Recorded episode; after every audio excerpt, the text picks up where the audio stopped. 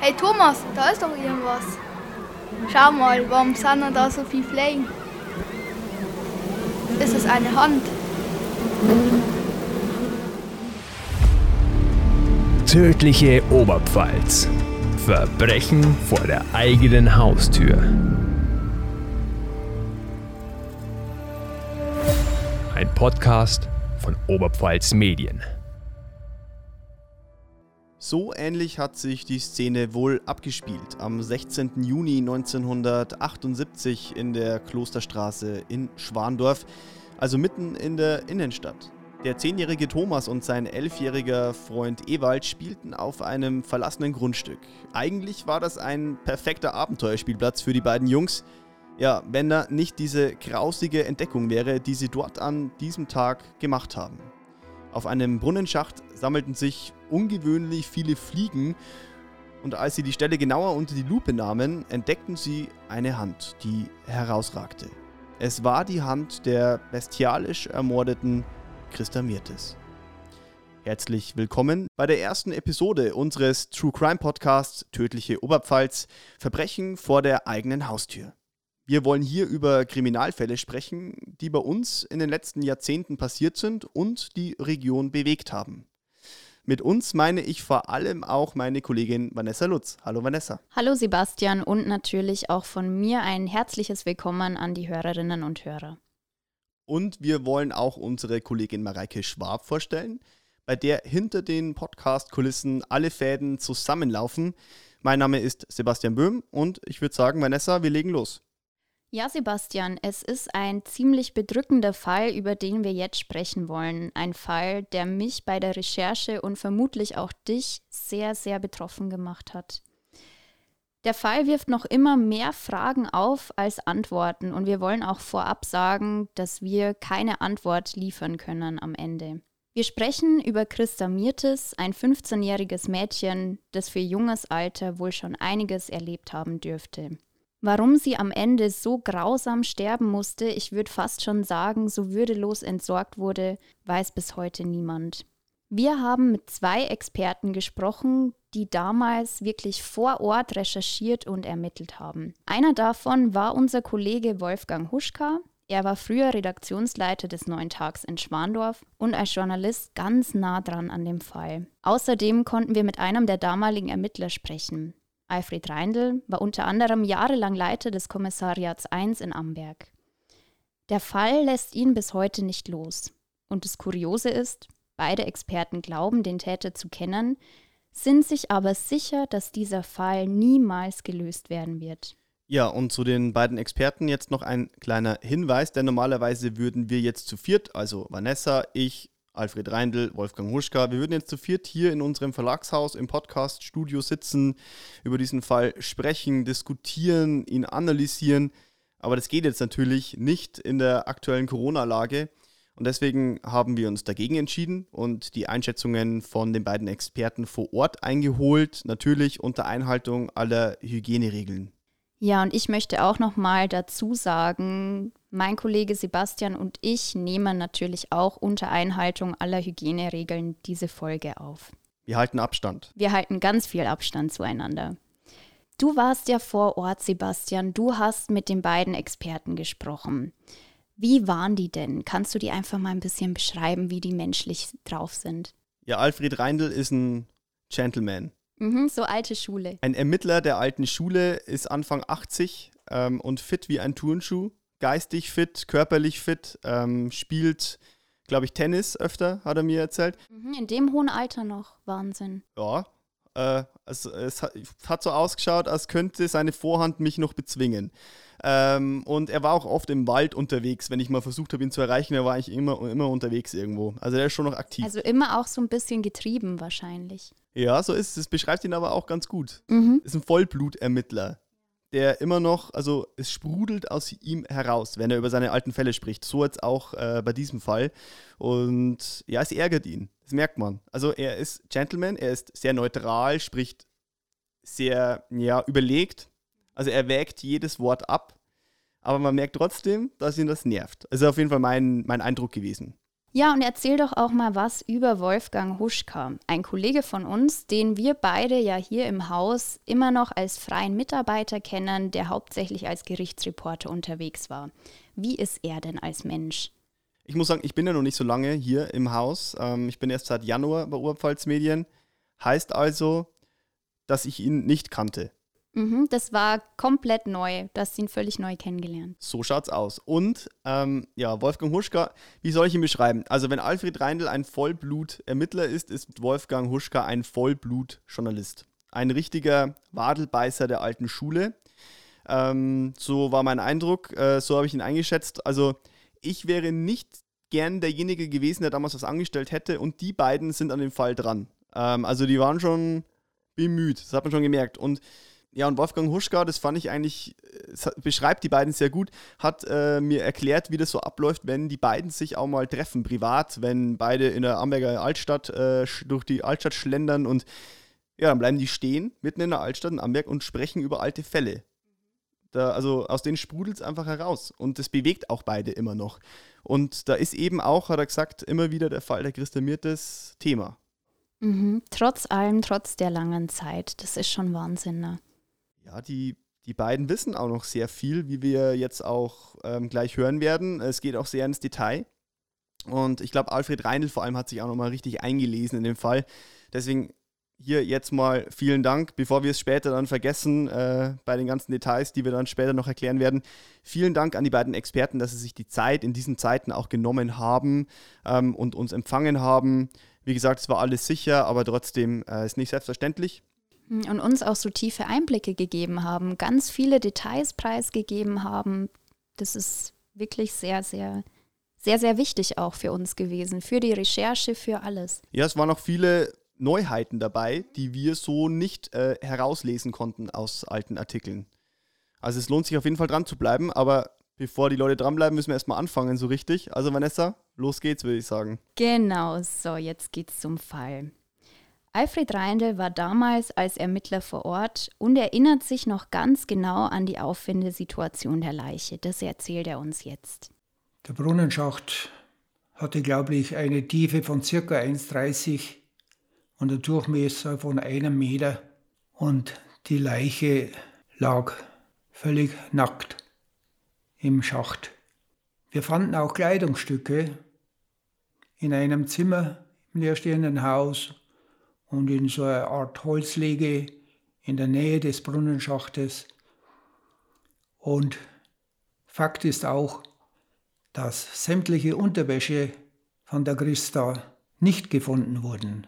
Was auch wesentlich war, beziehungsweise was die Obduktion ergab, ist, dass der Täter das Mädchen mit Schnittverletzungen im Schambereich und im Brustbereich und natürlich auch mit körperlicher Gewalt gegen Kopf und Hals letztlich tötete, sodass sogar vier Schneidezähne fehlten.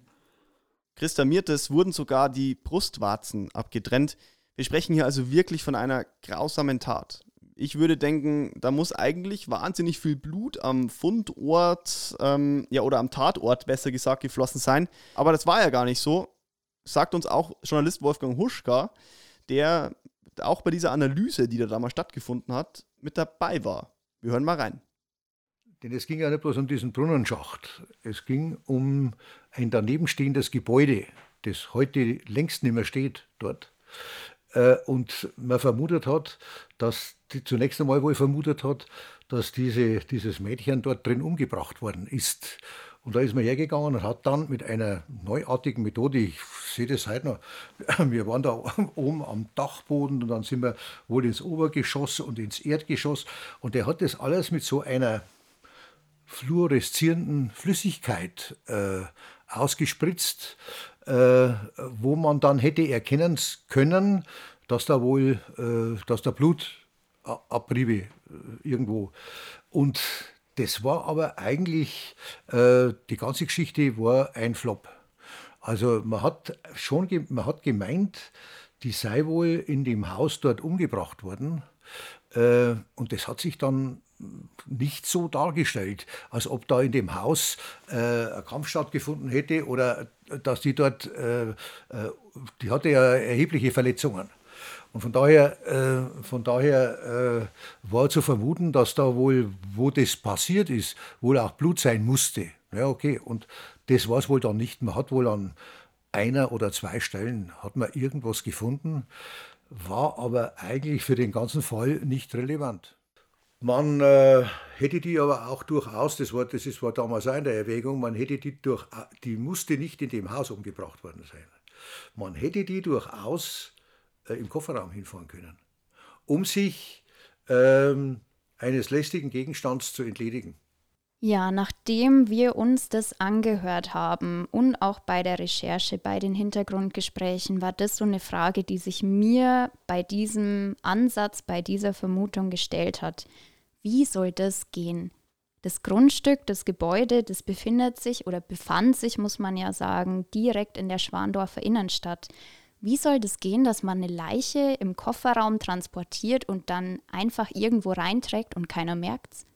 Das ist genau eine dieser Fragen, die so komisch sind bei diesem Fall.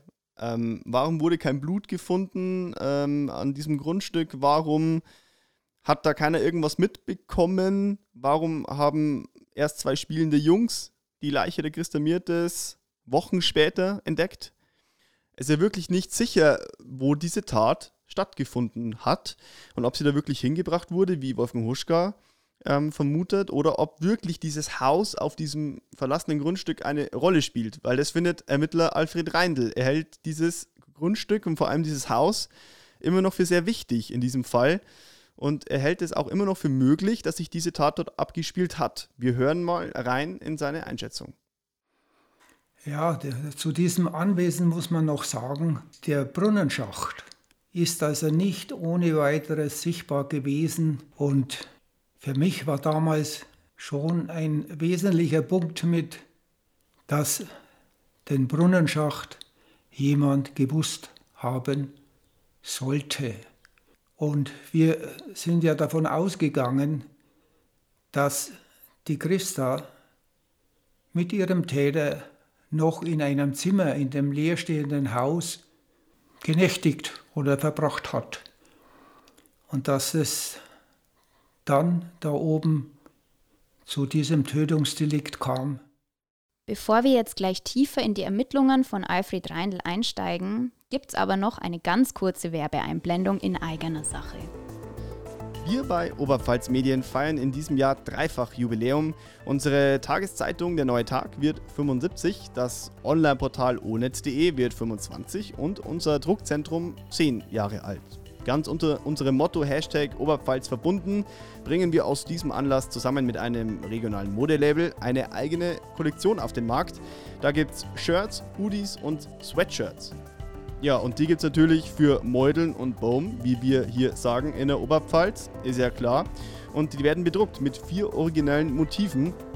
Und sie werden außerdem in einem hochwertigen Verfahren hergestellt. Außerdem bestehen alle Kleidungsstücke aus fair gehandelter, vegan zertifizierter Bio-Baumwolle.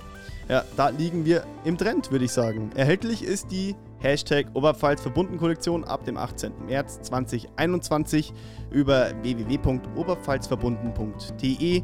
Wir freuen uns, wenn ihr reinklickt.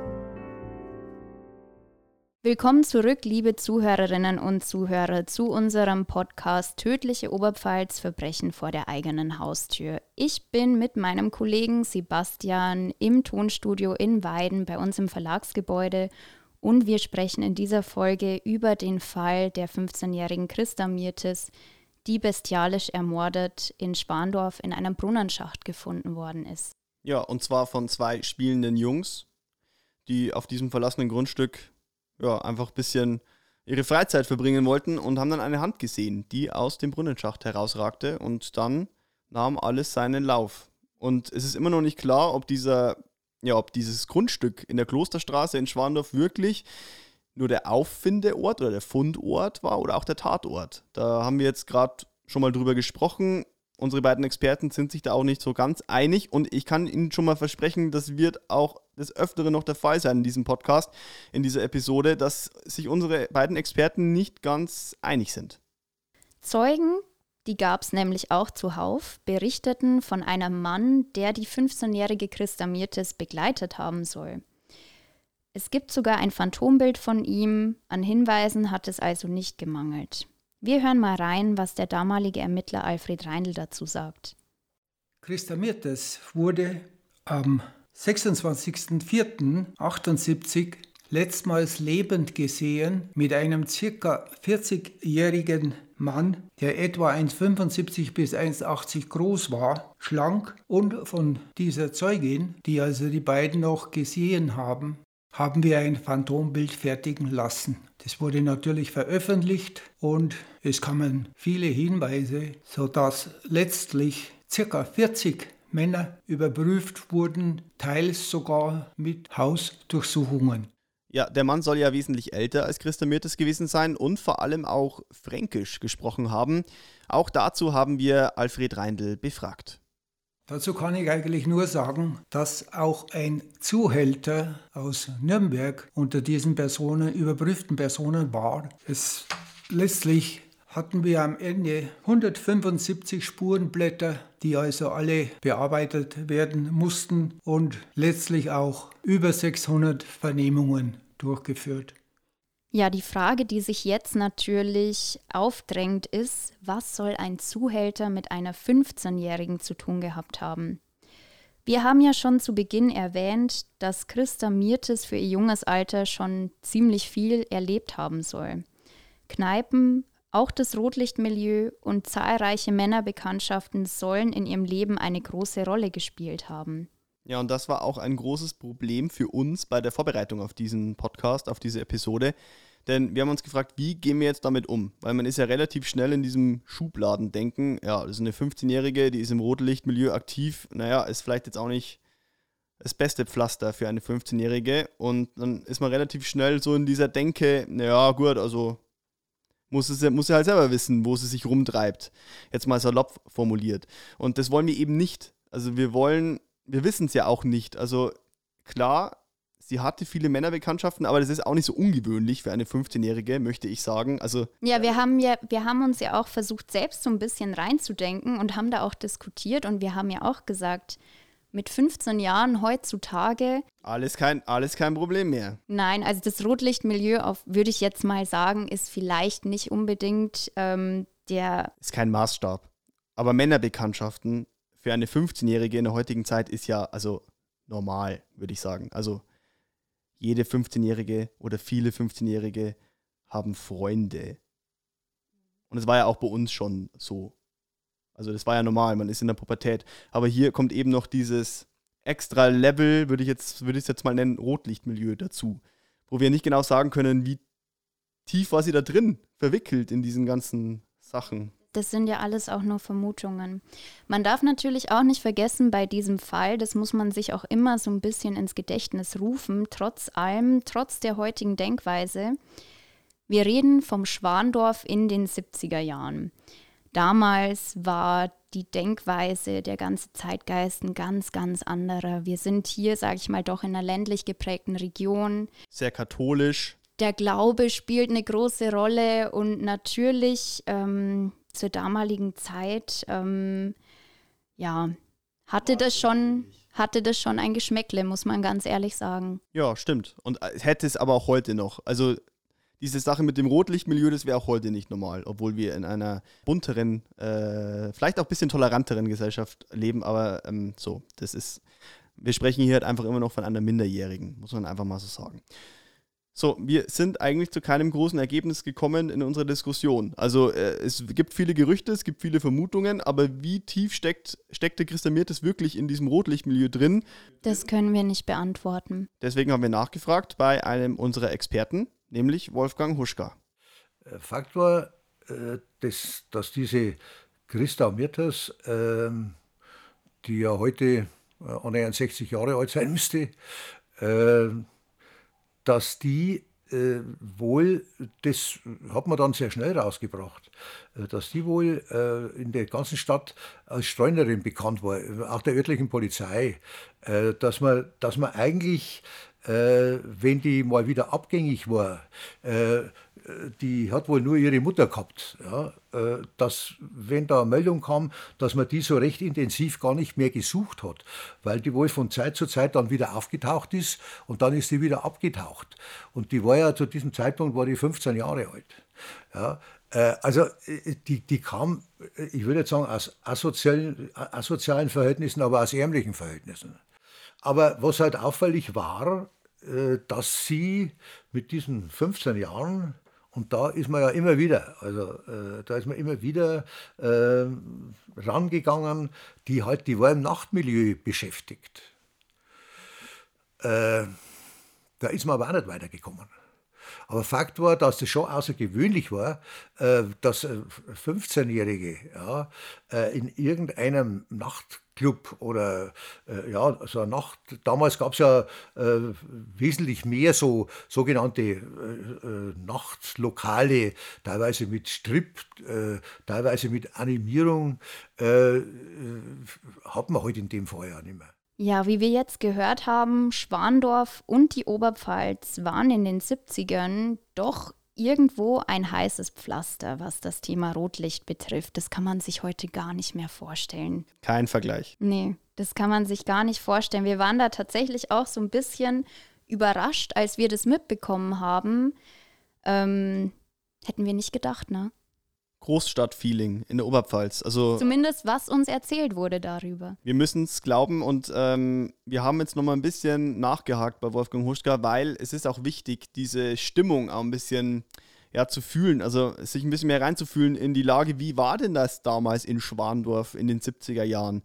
Deswegen haben wir nochmal nachgefragt, wie heiß das Pflaster denn wirklich war bei uns in der Oberpfalz. Da gab es Lokale in Amberg, da gab es Lokale in Regensburg, Sulzbach-Rosenberg, Sulzbach-Rosenberg war einmal Geschichte, da sind gleich auf einen Schlag zwei Mann erschossen worden.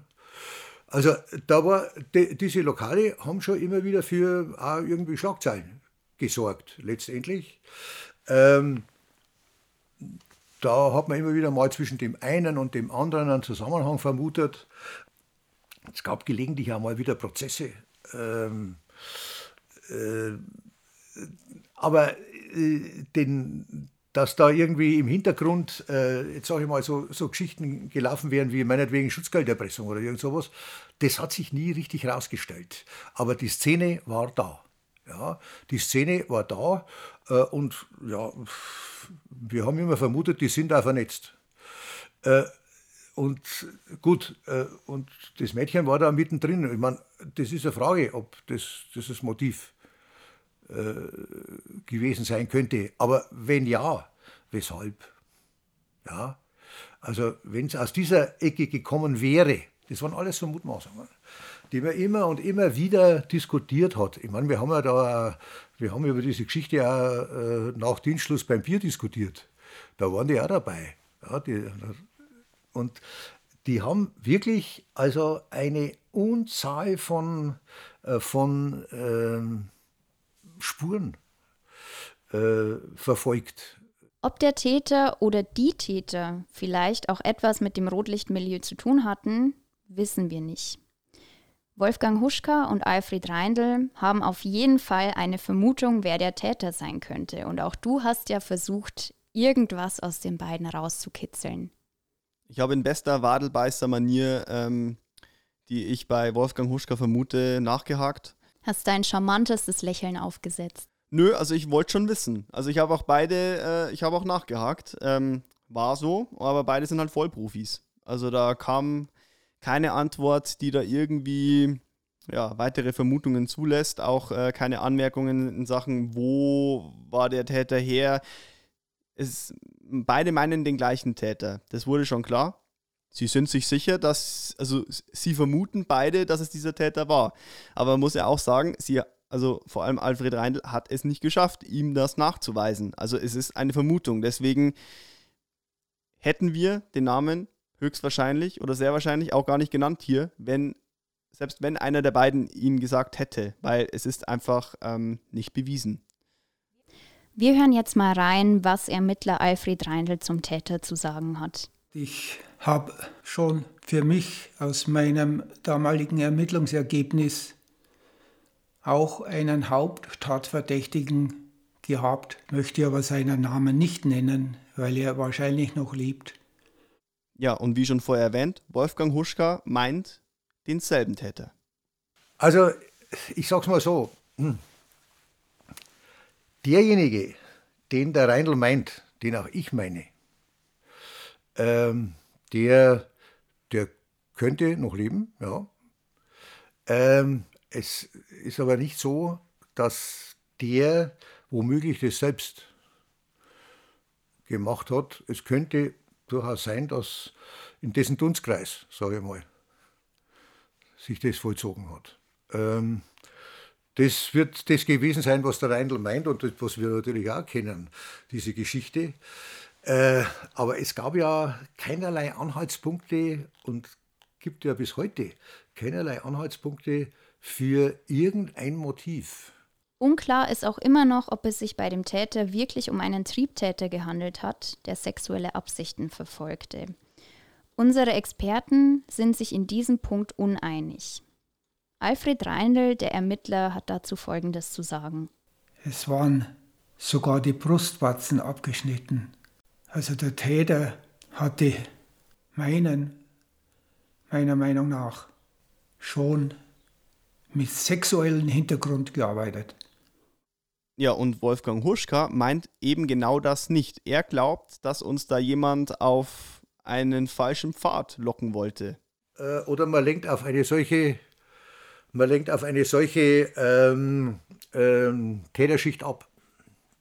Ähm, äh, auch das ist diskutiert worden, ja, wo wir gesagt haben, macht es einer, der auf eine ganz spezielle Schicht von Tätern äh, ablenken möchte. Und das eigentliche Motiv ja, ähm, damit verbirgt. Ja, und damit verbirgt. Das Schlimme ist, dass man eigentlich nie so richtig zu, einem, zu einer festen Geschichte gekommen ist, wo man gesagt hat, so und nicht anders war das. Ja, und deswegen käme man zu der Auffassung, in diese und jene Richtung muss es gehen. Das ist breit gestreut. Das, das hat eine Zufallsbekanntschaft sein können. Bloß, pff, äh, die haben ja auch nach dem gefahndet, der, der angeblich aus Franken war und so weiter. Das hat sich ja, da gab es ein Phantombild. Ähm, hat sich nichts rausgestellt, der sollte ja wesentlich älter sein wie sie. Das Motiv bleibt also weiter ungeklärt, genauso wie die Frage, wer der oder die Täterin, wir wissen es ja nicht, ist, obwohl viel Zeit in die Ermittlungen investiert wurde.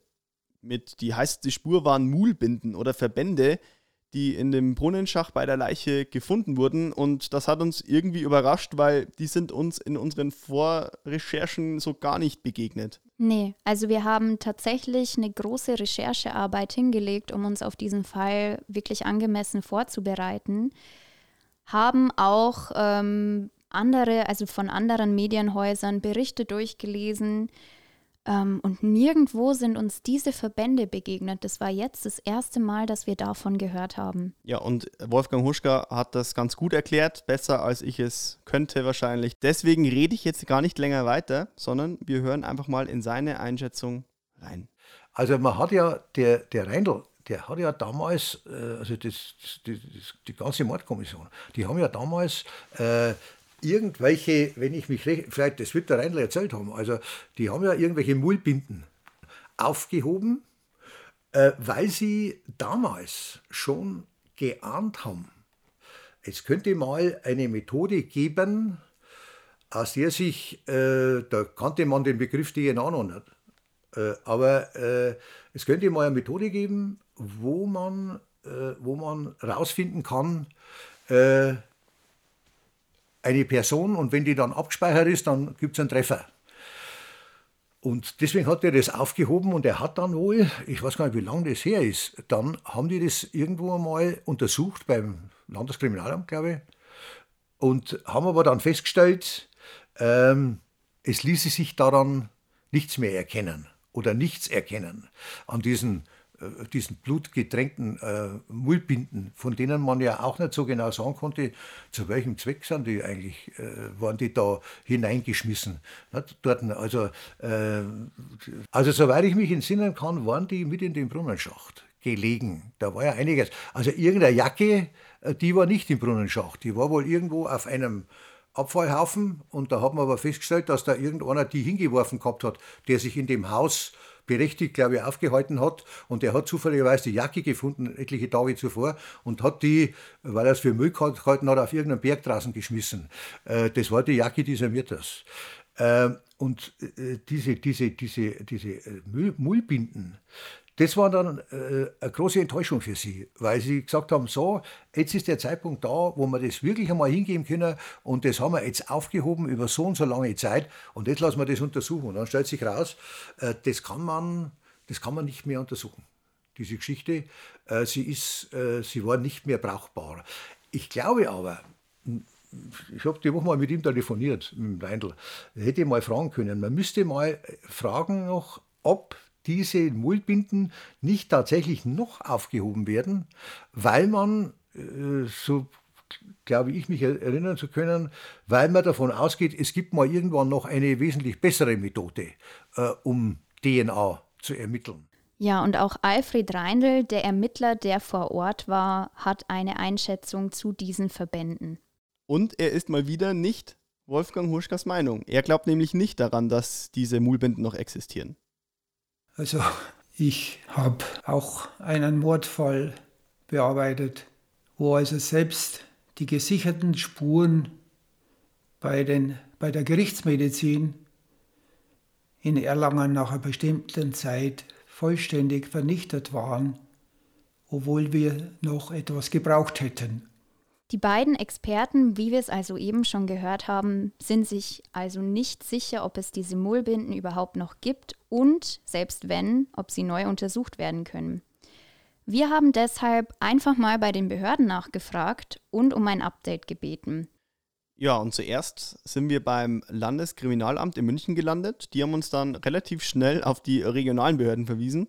Und dann sind wir fündig geworden. Also wir sind schon mal fündig geworden bei der Staatsanwaltschaft in Amberg. Dass es eine Akte gibt? Ja, es gibt die Akte Mirtes. Und sie haben uns versprochen, nachzuschauen, ob da noch was zu finden ist, ob das noch da ist. Das konnten sie uns jetzt auf Anhieb nicht sagen, weil online erstmal nichts vermerkt wurde. Aber das ist auch nicht so unüblich, weil dieser Fall war halt einfach im Jahr 1978 und da wurden, ja, da wurden keine Computer verwendet. Aber sie schauen in ihrem Keller nach. Es ist tatsächlich so. Die Antwort auf unsere Nachfrage findet ihr in unserer Facebook-Gruppe Tödliche Oberpfalz, in der wir mit euch auch über die Fälle diskutieren wollen und euch auch immer wieder extra Informationen bereitstellen wollen. Ja, extra Informationen wie zum Beispiel die Anekdoten, die Alfred Reindl halt zwischendrin immer wieder mal so raushaut. Mir zum Beispiel ja, gegen Ende unseres Gesprächs erzählt, äh, wie er sich mal in Burg Lengenfeld gegen eine Geisel austauschen hat lassen und ihm wurde dann in den Oberschenkel geschossen. Ähm, wahnsinnige Geschichte. Wir haben es aufgenommen und das ist eben mal so ein ja, so ein, so, ein, so ein extra Beitrag, den wir in diese Gruppe stellen wollen. Vor allem, wir wollen ja nicht nur immer alleine sprechen miteinander und auch mit Experten. Wir wollen ja auch vor allem hören, was Sie zu diesen Fällen zu sagen haben, was Sie da vermuten. Wir wollen eben, dass Sie darüber diskutieren. Deswegen laden wir Sie einfach ein, in unsere Facebook-Gruppe Tödliche Oberpfalz einzutreten. Da gibt es dann auch viele Informationen wie Bilder von damals, alles, was wir halt so herrecherchieren können zu diesen Fällen. Ähm, ja. Auch natürlich Recherchen, die noch etwas mehr in die Tiefe gehen zu unseren Podcast-Fällen, die wir teilweise auch aus Zeitgründen so nicht genau aufarbeiten können bei uns. Ja, und wir zwei vergessen vielleicht auch mal das ein oder andere Detail hier zu erwähnen. Ist, zum Beispiel dieser Fall ist sehr komplex und ja, und deswegen kann man ja auch mal auf Nummer sicher gehen, weil wir haben dazu noch einen Online-Artikel stehen, in dem dann vielleicht noch ein paar Details äh, mit drin sind, die wir hier nicht ansprechen. Also das empfehlen wir auf jeden Fall. Da sind auch alte Bilder zu sehen, äh, wie das früher war in Schwandorf, eben auch zu diesem Fall der Christa Mirtes. Ähm, ja, wollen wir einfach mal kurz hinweisen darauf. Viele Fragen sind also offen geblieben, aber in einem Punkt sind sich unsere Experten leider einig. Der Fall wird wohl nie gelöst werden, Außer es packt jemand vielleicht doch noch aus, am Sterbebett, vielleicht wenn er sich noch erleichtern möchte. Ja, und dazu hören wir jetzt ein letztes Mal in dieser Episode unseren Experten Wolfgang Huschka. Vielleicht lebt noch einer und irgendwann sagt er, bevor ich in die Grube fahre, äh, sage ich mal noch, was Sache ist. Ja? Also, ähm, wenn man sagt, die Christa Mirtes, die wird jetzt 58 oder irgend so, der Dreh, dann muss man sagen, wie alt wäre denn dann der Täter? Ja? Also, das ist vielleicht 80 oder irgend so. Könnte sein. Ja? äh, dass, dass einer hergeht und sagt, ähm, äh, ich will jetzt mal an meinem Lebensende darauf hoffen, aber ob das jemals eintritt, das ist sehr, sehr fraglich. Ja, Sebastian, der Fall, über den wir jetzt gesprochen haben, der Fall der 15-jährigen Christa Mirtes, der sich in Schwandorf 1978 zugetragen hat, der lässt einen schon sprachlos zurück. Es handelt sich hier um ein 15-jähriges Mädel, das bestialisch ermordet wurde und keiner weiß bis heute wieso. Ja, und meiner Meinung nach ist auch vor allen Dingen das Dramatische an diesem Fall, ähm, dass man so ein bisschen das Gefühl hat, dass der im Vergleich zu anderen größeren Fällen, ich verweise da jetzt mal auf den Fall Klankermeier, auf den Fall Kalweit, das sind ja Begriffe oder auch zum Beispiel Monika Frischholz, Flossenbürg, die sind jedem bekannt, aber dieser Fall, ich habe jetzt zum ersten Mal davon gehört. Also im, im Raum Schwandorf, das habe ich jetzt auch bei unseren Recherchen ein bisschen mitbekommen, ist der schon sehr bekannt. Ähm, aber in Weiden, glaube ich, kennen den nicht so viele. Deswegen war es uns jetzt einfach auch nochmal wichtig, mit diesem Fall zu starten, weil. Dass man auch die Geschichte erzählt ein bisschen, dass es nicht in Vergessenheit gerät, dass man sich das auch ein bisschen ins Bewusstsein holt. So schaut's aus. Und ähm, nicht bloß wir sprechen über Dinge hier in Podcasts bei Oberpfalz Medien, sondern auch unsere Kollegen. Es gibt auch andere Podcast-Angebote von unserem Medienhaus, von unserem Verlag. Und ähm, ja, also ich als Bayern-Fan habe die erste Episode genossen. Äh, der Podcast heißt Weiter, immer weiter in alter Bayern-Manier. Und da sprechen unsere Kollegen Thomas Webel und Fabian Leb über den ruhmreichen FC Bayern und die Geschichte, aber es geht auch ein bisschen kritischer zu. Also es ist nicht nur ein reiner Fan-Podcast. Ich kann es euch auf jeden Fall empfehlen. Ja, ich kann auch eine Empfehlung dafür aussprechen. Ich bin nämlich so überhaupt gar kein Fußballfan, habe damit nichts am Hut. Hörst dich an wie ein Klubberer? Nein, ich bin überhaupt kein Fußballfan. Ich kann nichts da, äh, damit anfangen. Aber selbst ich habe mir den Podcast von vorn bis hinten angehört. Es lohnt sich wirklich. Das ist eine Empfehlung und das ist ein gutes Schlusswort. Ähm, ja, ich möchte mich einfach nochmal bei dir herzlich bedanken, Vanessa. Gebe ich gern zurück. Hat Spaß gemacht, obwohl ähm, dieser Fall so grausam war. Aber es geht natürlich auch immer wieder darum, dass wir diesen Mittelweg finden zwischen, ähm, es soll nicht zu langweilig werden, aber wir wollen natürlich alle Beteiligten und äh, alle Umstände ernst nehmen. Wir hoffen, dass wir das geschafft haben in dieser ersten Episode und ja, wollen uns auch bei Ihnen bedanken fürs Zuhören, liebe Hörerinnen und Hörer, ich erinnere noch mal kurz an unsere Facebook-Gruppe. Wir würden gerne mit Ihnen diskutieren. Und ja, ich hoffe, wir hören uns alle bald wieder in der nächsten Episode unseres Podcasts. Ja, denn natürlich ist es jetzt nicht die einzige Folge unseres Podcasts, die jemals erscheinen wird. Es sind noch einige Fälle in Planung, auch einige Fälle, ähm, denen wir uns widmen möchten, denen wir einfach ein Augenmerk schenken möchten, die eben wie wir es auch schon hier angerissen haben, vielleicht nicht ganz so bekannt sind. Wir hören uns also wieder hier in unserem Podcast Tödliche Oberpfalz Verbrechen vor der eigenen Haustür.